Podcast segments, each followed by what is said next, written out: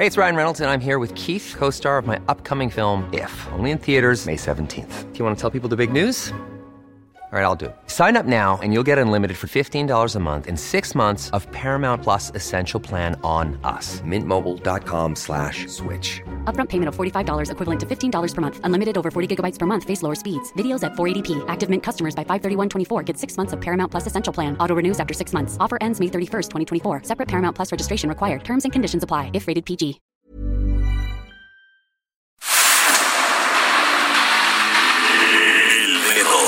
La llaga. Había una vez un mundo en el que nadie creía. Un país de historias inexplicables. Una nación con personajes asombrosos. Santo Tomás tenía razón. Hay que ver para creer. El México increíble. Las verdades que duelen. La voz de los que callan. El dedo en la llaga. Infórmate, diviértete, enójate y vuelve a empezar. El Heraldo Radio presenta El Dedo en la Llaga con Adriana Delgado.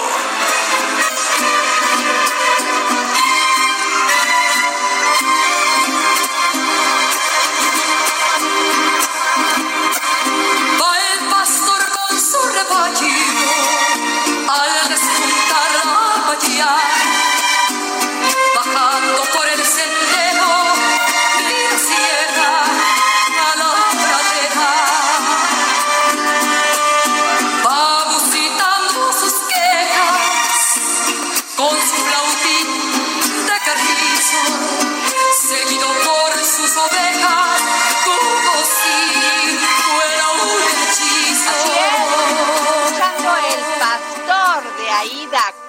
Cuevas, este ma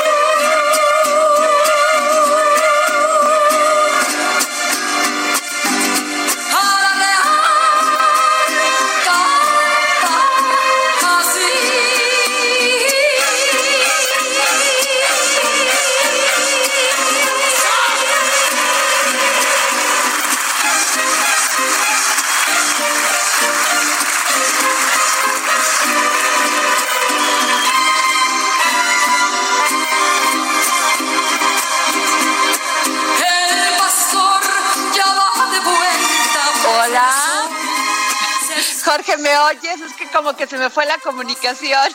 Te escuchamos perfecto y estabas hablando justo cuando se perdió Sí. un poquito la señal de esta canción del pastor. Sí, es una canción, pues es una de las canciones más emblemáticas de Aida Cuevas y esta canción se dio su lanzamiento en, el 1999 y perte- perteneció al álbum de la reina de la canción ranchera. El día de hoy, aquí en el dedo ya en la llaga contaremos con la compañía de la maravillosa cantante Aida Cuevas para contarnos sobre su trayectoria y mucho más. Y Jorge, ¿por dónde nos escuchan? Porque, ay, este tema de la tecnología a veces es complicada, ¿no, Jorge? Porque te saca como de ritmo. Y yo sí le quiero pedir de veras una disculpa, porque pensarán que a lo mejor estamos improvisando y no es así. Eh, para hacer nuestro programa se llevan horas y horas de trabajo y a veces cuando nos enfrentamos al momento que es entrar en vivo, pues nos suceden estas cosas y pues como que nos desbalanceamos. Yo les quiero pedir a todos y todas una disculpa. Jorge Sandoval.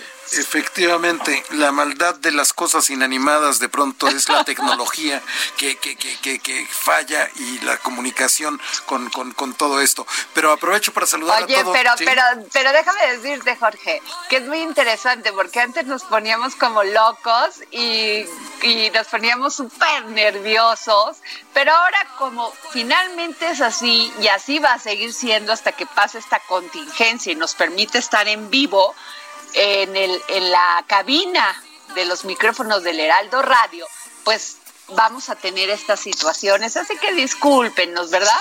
Efectivamente, y aparte, pues con cualquier enlace telefónico, televisivo, pues las, las, la tecnología no tiene palabra de honor y de pronto falla.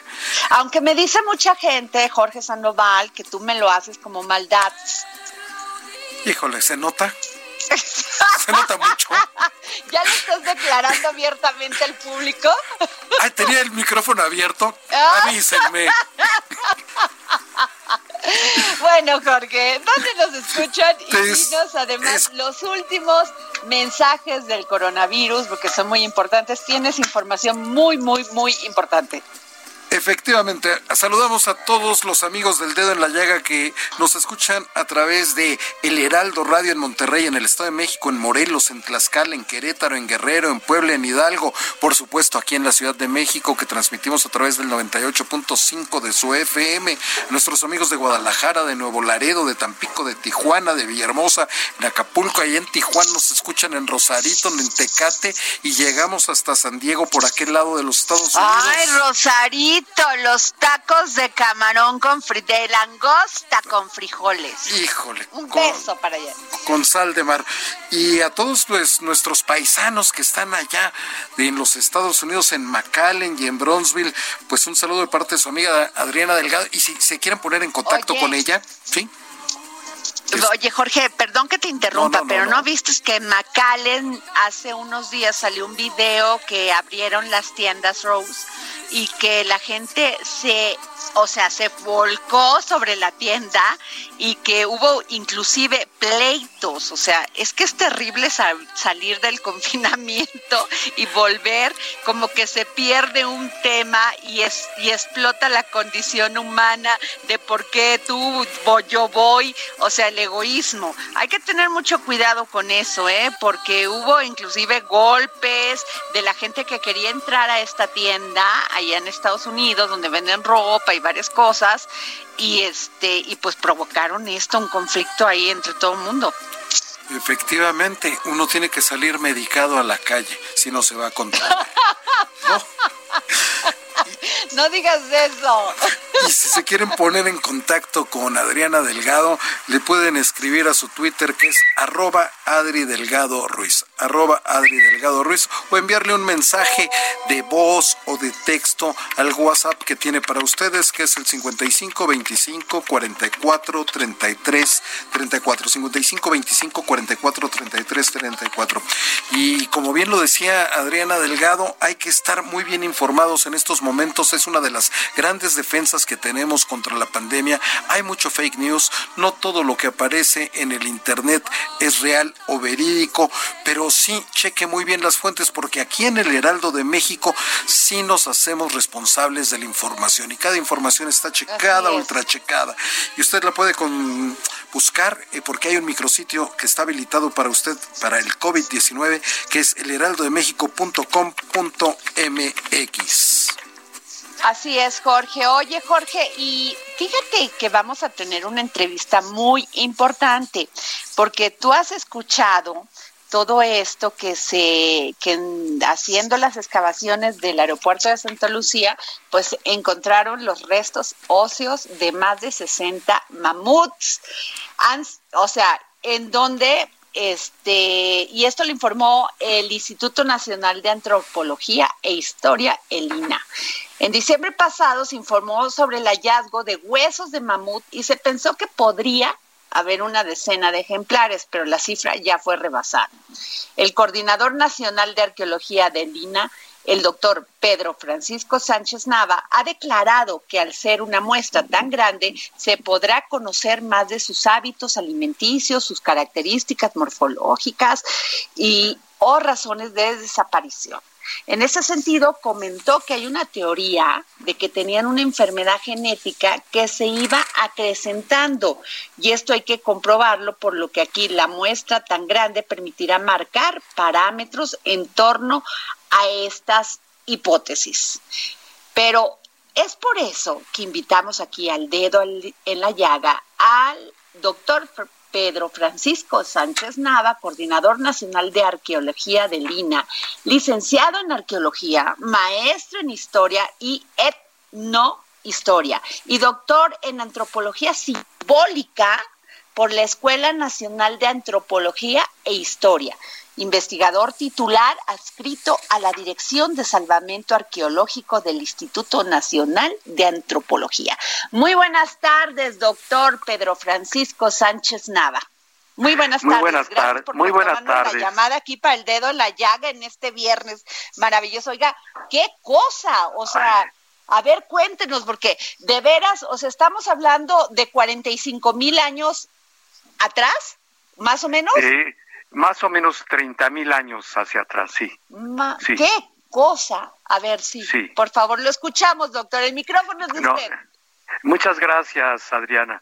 Eh, bueno, eh, el Instituto Nacional de Antropología e Historia desde hace quizás 70 años eh, acostumbra, tiene por obligación legal acompañar proyectos de infraestructura donde se sepa que existen o se presuma que hay vestigios arqueológicos o paleontológicos en este caso, toda vez que estos vestigios son propiedad de la nación. Entonces, eh, nosotros hicimos el salvamento arqueológico en el proyecto del aeropuerto eh, de Texcoco, el malogrado. Bueno, ahí hicimos la investigación, la concluimos antes de que la obra se detuviera y cuando supimos que ahora el aeropuerto se iba a llevar a cabo más al norte y más al poniente, establecimos contacto con la Sedena, con la Secretaría de la Defensa, y les hicimos saber que tendríamos que acompañar también la obra este, para precisamente evitar eventuales afectaciones a patrimonio, en este caso a restos este, arqueológicos o paleontológicos. Había antecedentes en, en, el área de otros hallazgos de fines del siglo pasado, de los años 70, que marcaban que era una zona donde podría haber eh, este, fauna pleistocénica, ya que estamos en la parte, en las orillas, en las playas del lago de Xaltocan. El lago de Xaltocan formó parte de los cinco lagos que constituyeron la cuenca de México. Xaltocan, Zumpango al norte, Texcoco al centro, Chalco, Xochimilco al sur. Bueno, ya ubicados cronológicamente y espacialmente, podemos decir que haciendo este acompañamiento, en octubre del año pasado, efectivamente, se iniciaron las excavaciones y para diciembre ya teníamos algunos restos óseos. Yo había pronosticado en algunas entrevistas que yo estimaba que seguramente iban a aparecer restos de mamut, pero yo no pensé, eh, yo dije cinco o seis, pero jamás pensé en más de 60 ejemplares. Eso es realmente lo sorprendente, lo que está llamando mucho la atención, porque yo creo que es una muestra muy, muy importante, muy grande, que como muy bien lo dijiste en la nota introductoria, pues va a permitir llevar a cabo estudios muy sólidos en torno a esta fauna y a su interacción con el hombre, ¿no? Y doctor, le quiero preguntar, eh, eh, creo que fueron encontradas, como lo hice, además de esta fauna, 15 osamentas pertenecientes a entierros Claro, estas más para acá, ¿no? Claro, sí, mucho más. Estamos hablando de una diferencia. Sí, claro, de, una, diferencia en tiempo, nueve mil años más o menos. Los mamuts se extinguieron aquí en la cuenca de México, en todo el altiplano, hacia el año diez mil antes del presente. Y los restos óseos son de una aldea de de campesinos, pescadores, seguramente de que estaban allá a las orillas del lago también, pero de, eh, después del año mil de nuestra era. Entonces sí es, son nueve mil años que no, no interactuaron estos dos eh, elementos, digamos, ¿no? Y es, por ejemplo, en Rusia, este doctor, eh, se encontró un cadáver de un mamut que y un equipo de investigadores rusos lo encontró. Se trata de un mamut lanú, o sea, y ellos hablan de 45 mil años. Sí, sí, y, realmente... ¿Qué nos dice? Por favor. Sí, hay, hay, 11, por favor. Hay, hay 11 especies de mamut, entre la que está el lanudo y está la variedad columbi, que es de la que estamos hablando en este caso. Este, son, la variedad Columbi. sí. Entonces es una, una variedad de, de, de mamut que alcanza una talla superior a los cuatro metros, alcanzan hasta 10 toneladas de peso los adultos, viven alrededor de 70 años, son longevos. Y efectivamente en Rusia, pues por su ambiente frío, eh, se preservan muy bien estas especies, casi casi íntegras, y ahí también la presencia del mamut se extendió hasta tiempos mucho más cercanos a los 10.000 años de los que estoy hablando para que la extinción del mamut aquí en nuestras eh, latitudes. Doctor, una pregunta muy simple, pero yo me imagino que muchos se la están preguntando y si eso o si no es así, lo, una disculpa. ¿Qué hace un mamut en México? O sea, ¿cómo es que llega a México? ¿Cómo se da esa parte de la ciencia? ¿Qué explica la ciencia? Los mamuts entran como, como lo hizo el, hombre a través del estrecho de Bering, ¿no? En, tiempos de las glaciaciones, hacia hace 40 mil años. Entonces, obviamente, ya fue, fuere porque venía siendo, eh, digamos, eh, seguido por, por el ser humano, por razones naturales en busca de comida, fue bajando hacia el sur y llegó a, hasta Centroamérica. En Costa Rica se han encontrado mamuts. Entonces, aquí, estos lagos de los que hablé, que conformaron parte de la cuenca de México, tenían una abundancia de comida, de, hierbas, que es lo que alimentaba a los mamuts, hasta este, 150 kilos de comida un adulto comía. Entonces aquí se encontraron pues el paraíso, ¿no? Decía yo en la mañana en otra, en otra entrevista pues, que era como estar en el en medio del buffet. Entonces, por eso fue que pues pervivieron tanto tiempo en estas latitudes porque estaban pues con comida pues eh, al alcance de la trompa, ¿no? Entonces, este, eso permitió que, que, que, se desarrollaran aquí, que convivieran con el medio ambiente, que, que este, y que también en algún momento pues quedaran eh, entrampados o enfangados en, en estos espacios, toda vez que estamos hablando de las orillas de los lagos, en este caso particular, en la orilla poniente del lago de Xaltocan. Y, y le quiero hacer otra pregunta. En Rusia, cuando se dio este descubrimiento en el 2012, encontraron herramientas humanas porque el cuerpo de estos mamut presentaban heridas. En este ah. caso no, no han encontrado ninguna herramienta humana. Mira, no, no podría yo decirlo categóricamente. categóricamente. Queremos encontrar, estamos analizando los contextos porque recuperamos los huesos, pero también todos los materiales asociados. Estos hay que trabajarlos, hay que limpiarlos y también revisar de manera muy, muy particular los huesos, los propios huesos, para ver si no hay rasgos de que hayan sido destazados cortados o raspados. Esto no queremos descartarlo, pero todavía no tenemos una evidencia contundente que nos permita afirmar que hubo interacción con, el, con los humanos.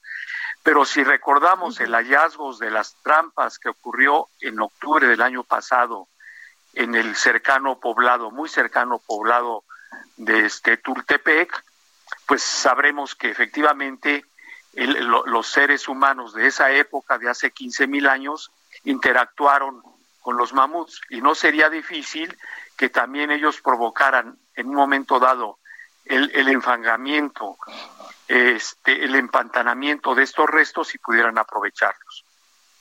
No, e-, Híjole, pues qué interesante. Ajá. Qué interesante hallazgo. ¿Ya se habían encontrado mamuts aquí en México?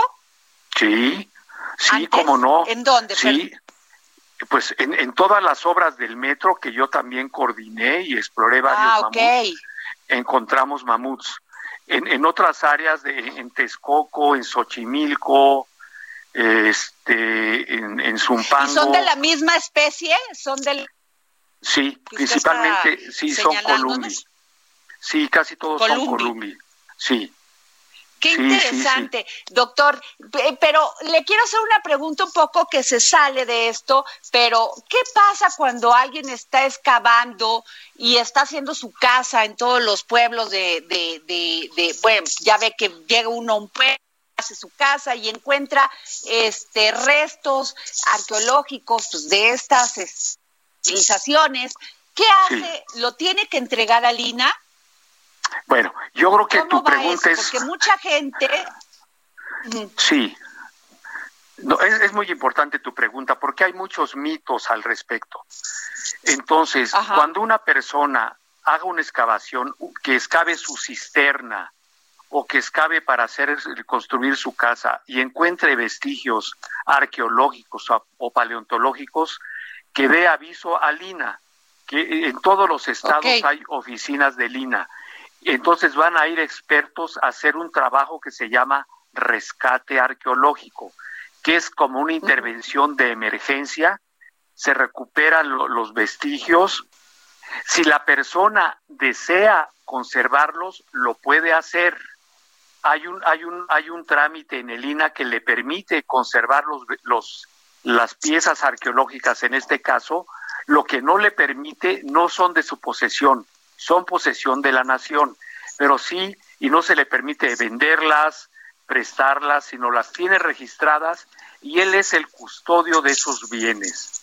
Pero, y, hay un, el mito de que llegue el INO, el INA, y le va a expropiar el terreno.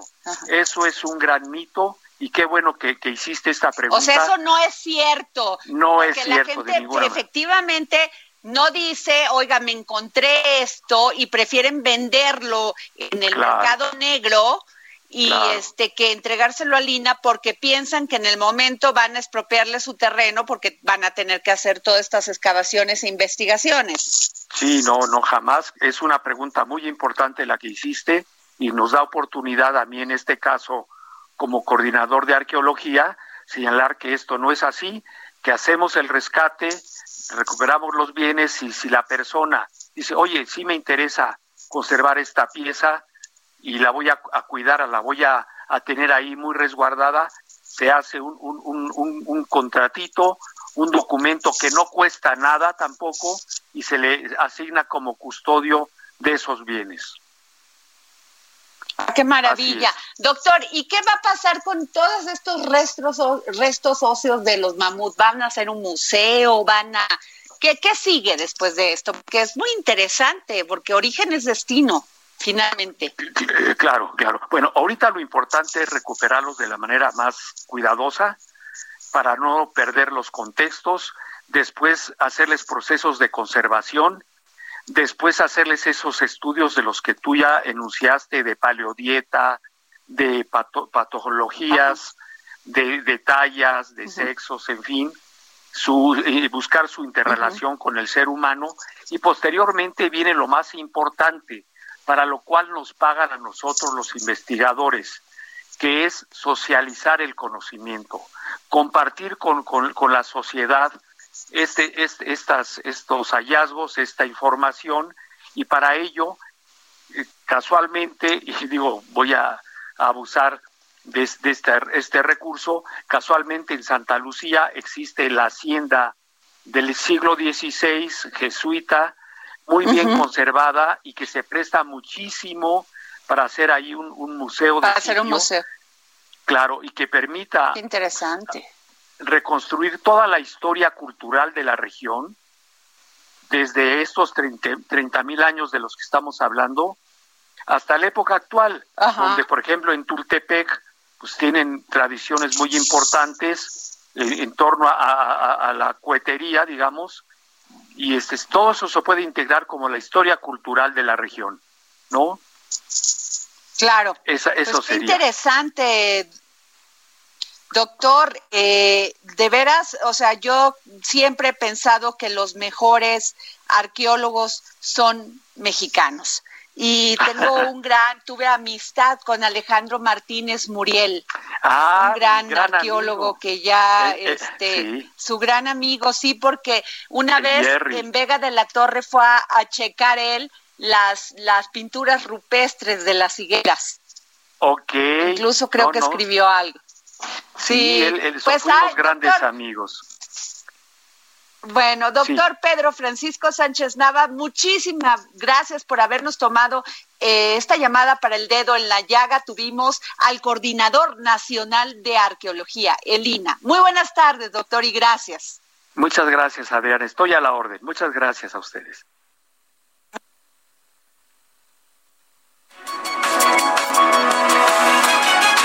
Hacemos una pausa. Esto es El Dedo en la Llaga con Adriana Delgado. Regresamos.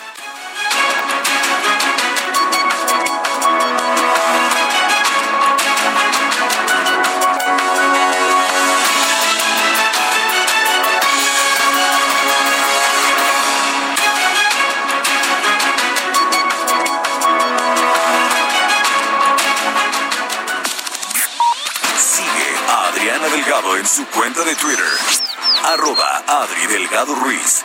Además, te invitamos a enviar tus opiniones y comentarios en texto o por mensaje de audio a través de WhatsApp al 55 2544 3334. Y si quieres escuchar El Dedo en la Llaga de El Heraldo Radio, en cualquier momento y donde quiera que te encuentres, descarga el podcast disponible en Spotify y iTunes.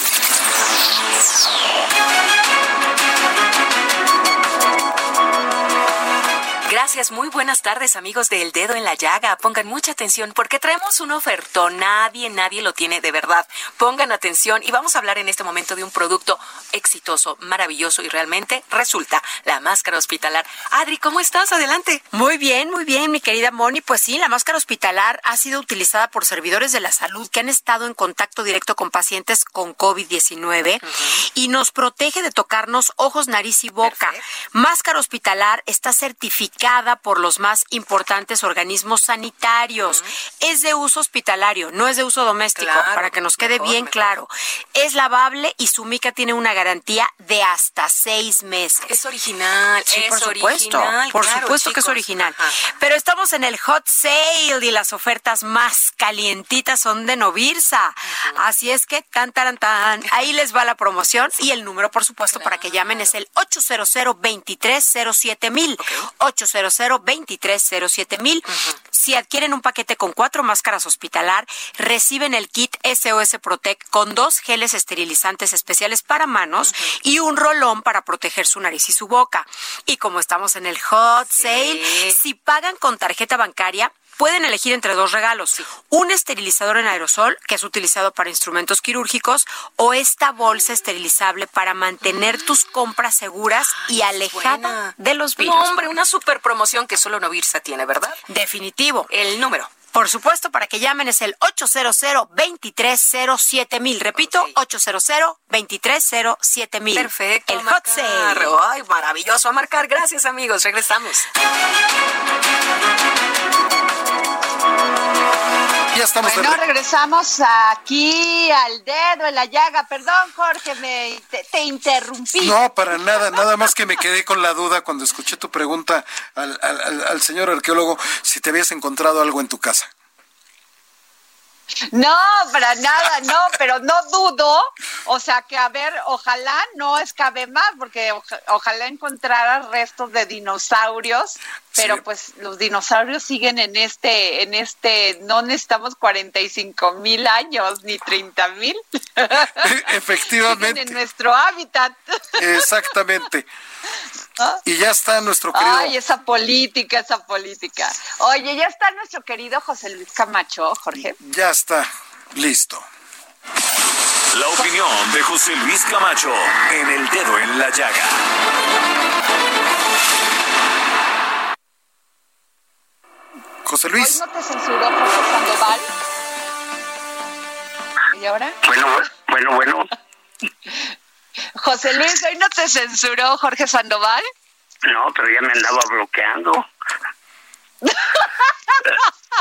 O sea, no hay manera, no hay manera. Algo tenemos que hacer que lo invites a comer y le, invites una, una, un tequilita, ¿eh?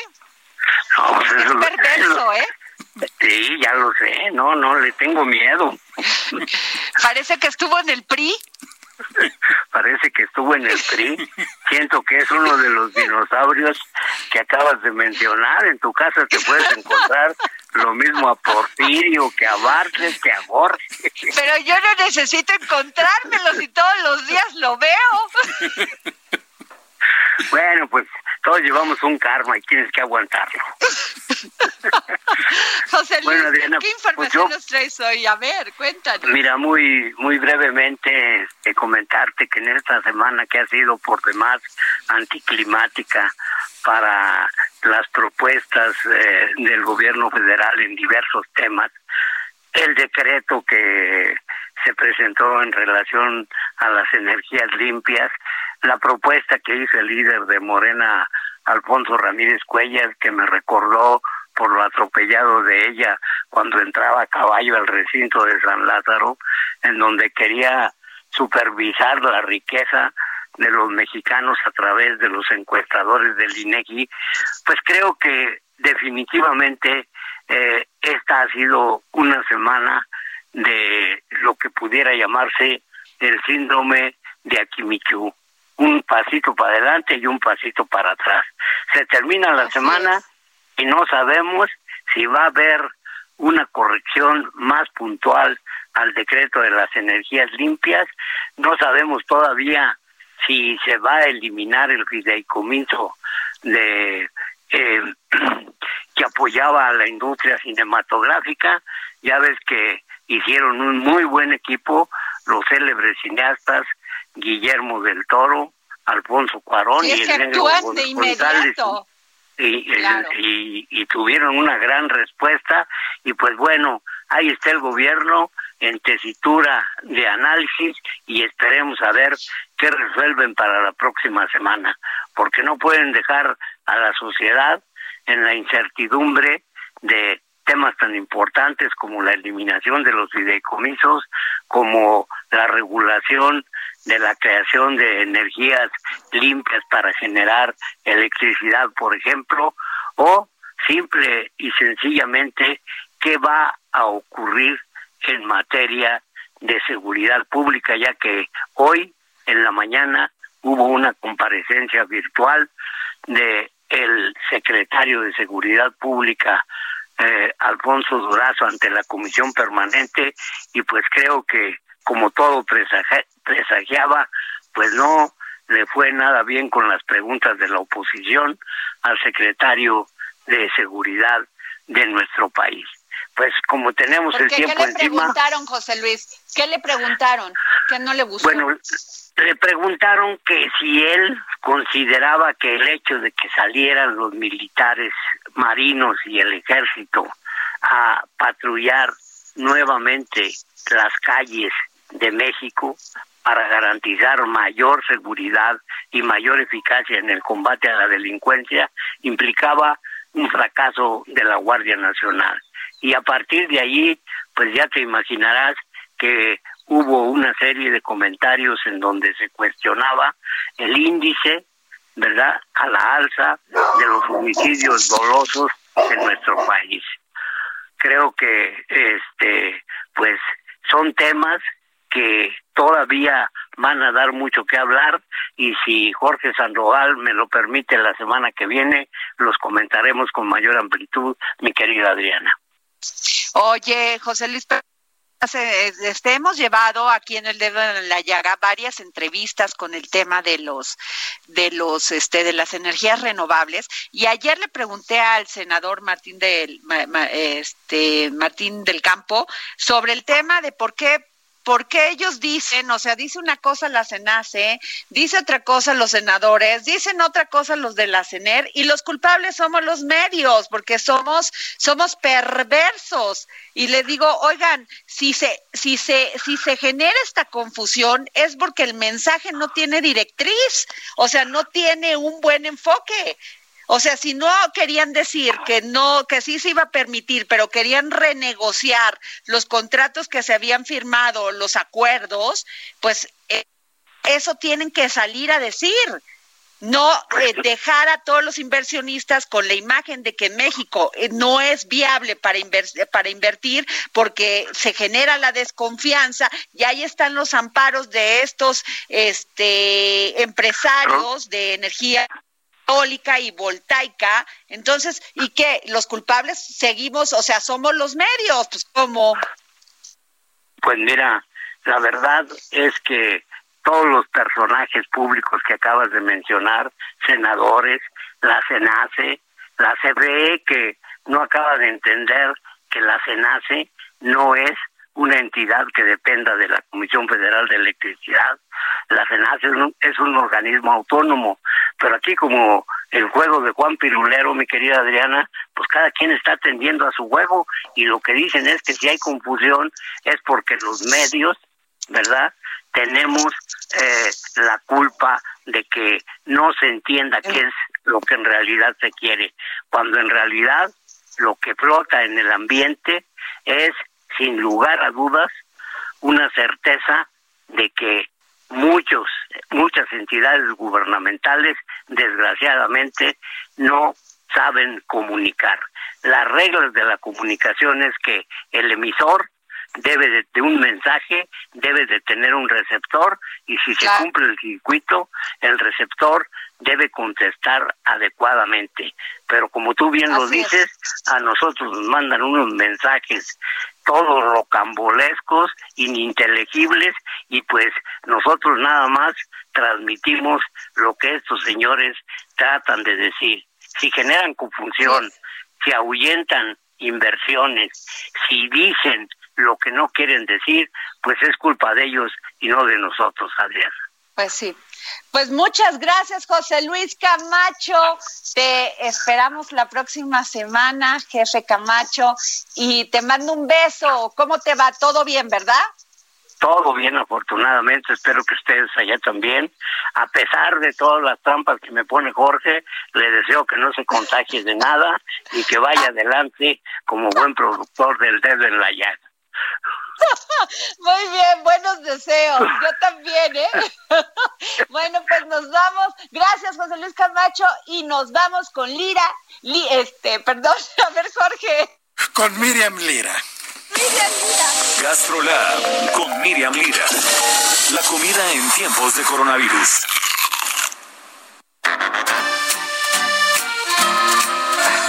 Miriam Lira.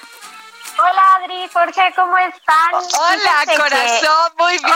Hola, ¿qué tal? Es que estábamos cotorreando con el maestro Camacho y entonces este ya nos confundimos. Oye, ya lo que, ¿por qué nos gusta tanto la cerveza, eh? Pues porque nos, porque está en ese, o sea, todo lo que escasea termina gustándonos.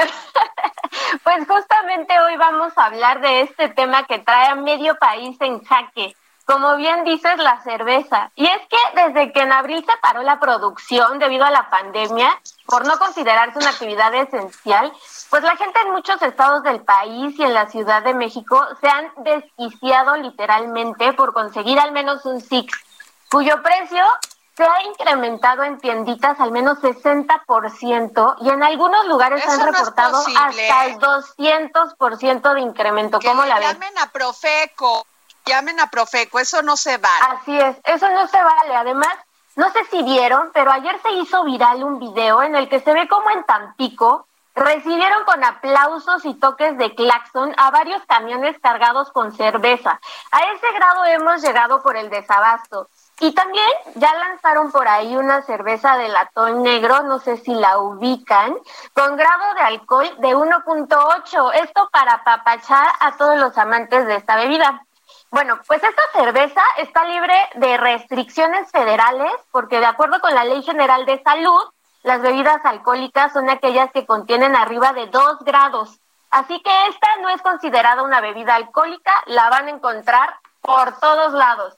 También, para tranquilidad de muchos, la producción vuelve a la carga el primero de junio, pero no se emocionen tanto porque eso no quiere decir que ese día ya estén en todos los anaqueles ni tampoco que en todo el país todo vuelva a la normalidad, ya que solo van a poder reiniciar su producción las plantas cerveceras ubicadas en la Ciudad de México. Y quedan pendientes por fecha de arranque 14 plantas más que están ubicadas en 14 estados de la República. Y pues bueno, otro, por otro lado, las pérdidas económicas pues también han sido muy, pero muy relevantes. El gobierno cobra un impuesto a la cerveza y a todas las bebidas azucaradas. para evitar, entre otras cosas, el alcoholismo y por supuesto también que la gente suba de peso. Bueno, pues en estos meses de paro se han perdido 5.678 millones de pesos en solo dos meses a la fecha. Esto de acuerdo con Cerveceros de México. Entonces, Adri, Jorge, ¿cómo la ven? Sí que le ha pegado cañón a la industria cervecera este este, este Pues sí, paro de labor. Pero, oye, pero ahí sí, si tenían miedo que la gente se fuera a conar y saliera a hacer escándalos a la calle, el, el, el, ahora sí que el no tener una cerveza a la mano puede provocar tragedias, ¿eh? Puede y más en el norte. Y mira, Adri, te comento rápidamente, o sea, la razón por la que nos gusta tanto la cerveza, y ahora que dices esto, bueno, en primer lugar, porque somos el exportador número uno a nivel internacional, ¿no? Y bueno, y en segundo, porque lo que hace la cerveza es que libera cantidades de dopamina impresionantes, mucho más que cualquier otro tipo de bebida. Y eso provoca el deseo de querer destapar otra y otra y otra más. Entonces, pues hay que tomarla con moderación, pero pues por eso nos encanta, no tanto por su sabor, que es un poco amargo. Pues muchas gracias, Miriam Lira, gracias por tu información que siempre le esperamos mucho, mucho gusto en El Dedo en la Llaga los días viernes. Y bueno, gracias. Nos vamos, fíjense que ya...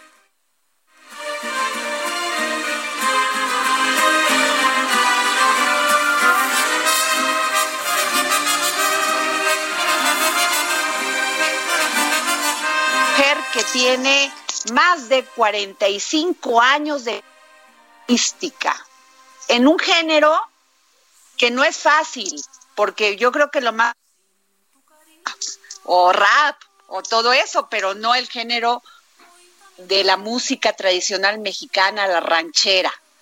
Aida Gabriela Cuevas Castillo, pues ha publicado nueve álbumes álbumes con ventas de más de 10 millones de copias y ha ganado más de 300 premios a lo largo de su carrera artística, incluyendo latino y el Grammy y, y el sí, el- los Grammys, ha llevado la música tradicional de México a lo largo y ancho de cuatro continentes en magníficos lugares y de gran reconocimiento internacional. Muy buenas tardes, Aida Cuevas. Gracias por tomarnos la llamada para el dedo en la llaga. Al contrario, Adriana, muchas gracias por eh, darme la posibilidad de saludar a toda su audiencia, que sé que es mucha, y, y gracias de verdad por esta linda presentación además.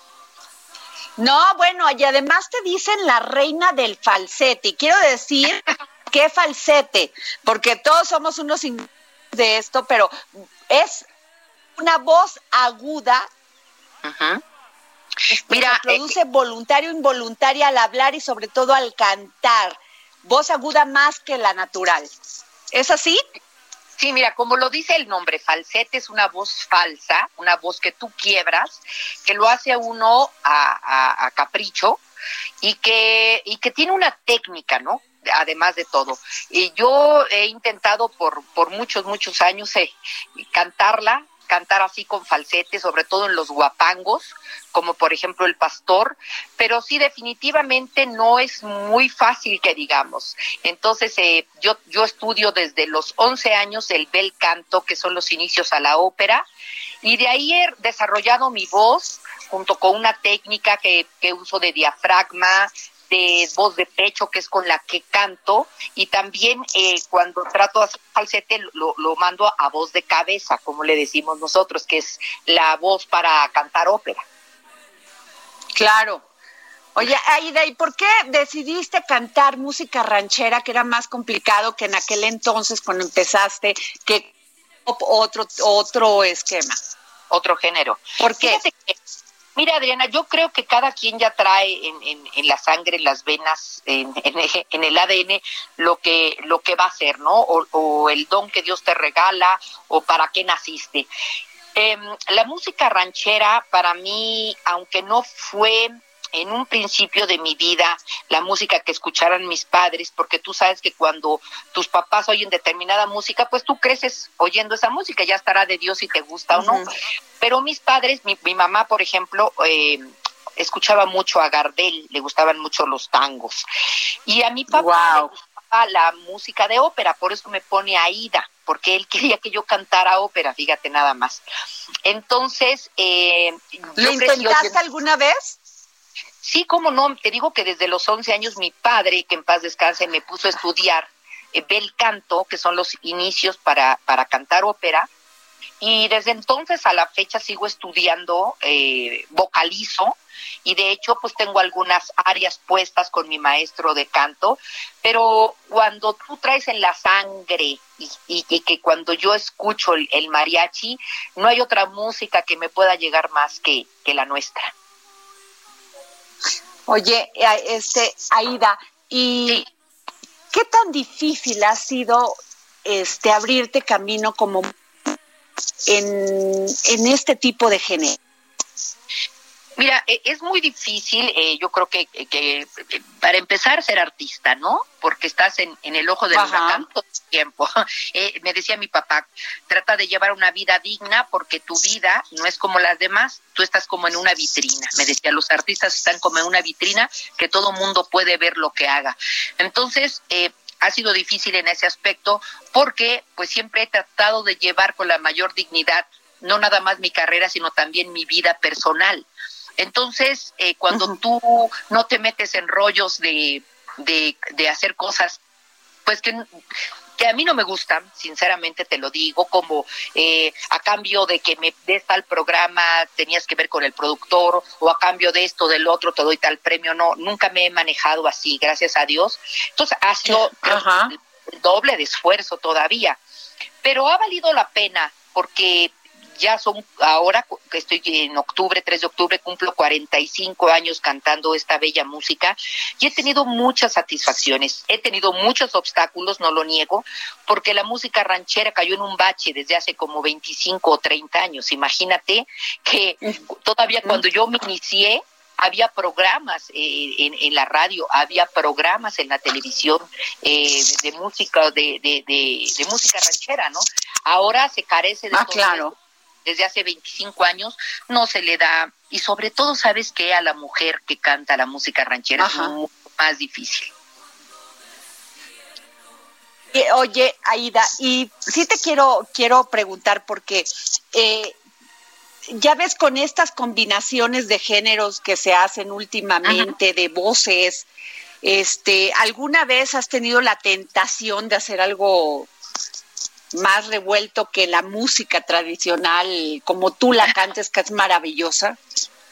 Fíjate que tuve la, la fortuna. Para hacerlo ahora... más comercial, para hacerlo sí, más claro. comercial. Ah, ok.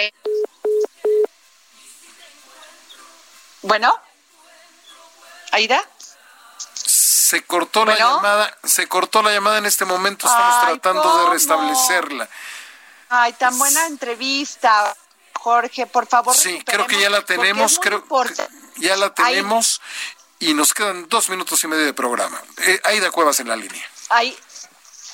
Aida, perdón, se nos, se nos cayó la llamada. Sí, te, te, te preguntaba sobre música que ahora, pues para ser comercial tienes que tener muchísimo, o sea, ves unas revolturas de géneros y respetan los géneros como tal. Fíjate que, que eh, yo gané el eh, Latin Grammy eh, con un con un experimento que hizo mi hijo, una combinación de mariachi tango, así se llama el disco. Entonces nos, nos, trajimos un Latin Grammy al hacer esa combinación. También tengo la fortuna desde hace ya casi 10 años que mi hijo Rodrigo Cuevas, que es eh, mi manager y es mi productor, es un muchacho joven. Entonces le he hecho mucho caso y él ha como eh, eh, hecho que mis nuevas producciones se oigan más contemporáneas, ah, eh, sin desvirtuar lo que es el mariachi, ha añadido músicos en donde la música se oye más fresca, más, más, más ad hoc para los muchachos sobre todo, ¿no? Para la juventud y poder claro. llegar a, a, a, los oídos y a, a los corazones de, mu de, muchos jóvenes, que es lo que necesitamos. Claro. Pues Aida, no sabes de veras cómo te admiramos porque además te Ay, has gracias. mantenido muy fiel a tus principios. No solamente eres una que, que, que eh, genera esa empatía, eh, no solamente eres una cantante seria, eres un profesional, sino Muchas que eh, rescatando esto maravilloso porque origen es destino. Cuando olvidemos los mexicanos de dónde vinimos, venimos, perdón, y cuál es nuestro tema cultural, vamos. Y qué bueno que tú sigues Pues hasta que hasta que Dios quiera, ¿verdad? Aquí estaremos defendiendo la música mexicana, tratando de aportar siempre algo bueno sin desvirtuar lo que es la música ni el traje de charro y sobre todo, como siempre lo digo, el sentirnos orgullosos de nuestras raíces, de nuestras tradiciones, porque de verdad que los mexicanos en eso tenemos mucho de qué hablar, mucho de qué sentirnos orgullosos. Pues muchas gracias ahí, gran cantante mexicana. Gracias, por habernos tomado para el dedo en la llaga. Muchas gracias, que Dios nos bendiga. Buenas tardes. Gracias. Buenas tardes. Bueno, nos vamos. El Heraldo Radio presentó El Dedo en la Llaga con Adriana Delgado. Planning for your next trip? Elevate your travel style with Quince. Quince has all the jet setting essentials you'll want for your next getaway, like European linen, premium luggage options, buttery soft Italian leather bags, and so much more. And is all priced at 50 to 80% less than similar brands. Plus, Quince only works with factories that use safe and ethical manufacturing practices. Pack your bags with high-quality essentials you'll be wearing for vacations to come with Quince. Go to quince.com slash pack for free shipping and 365-day returns.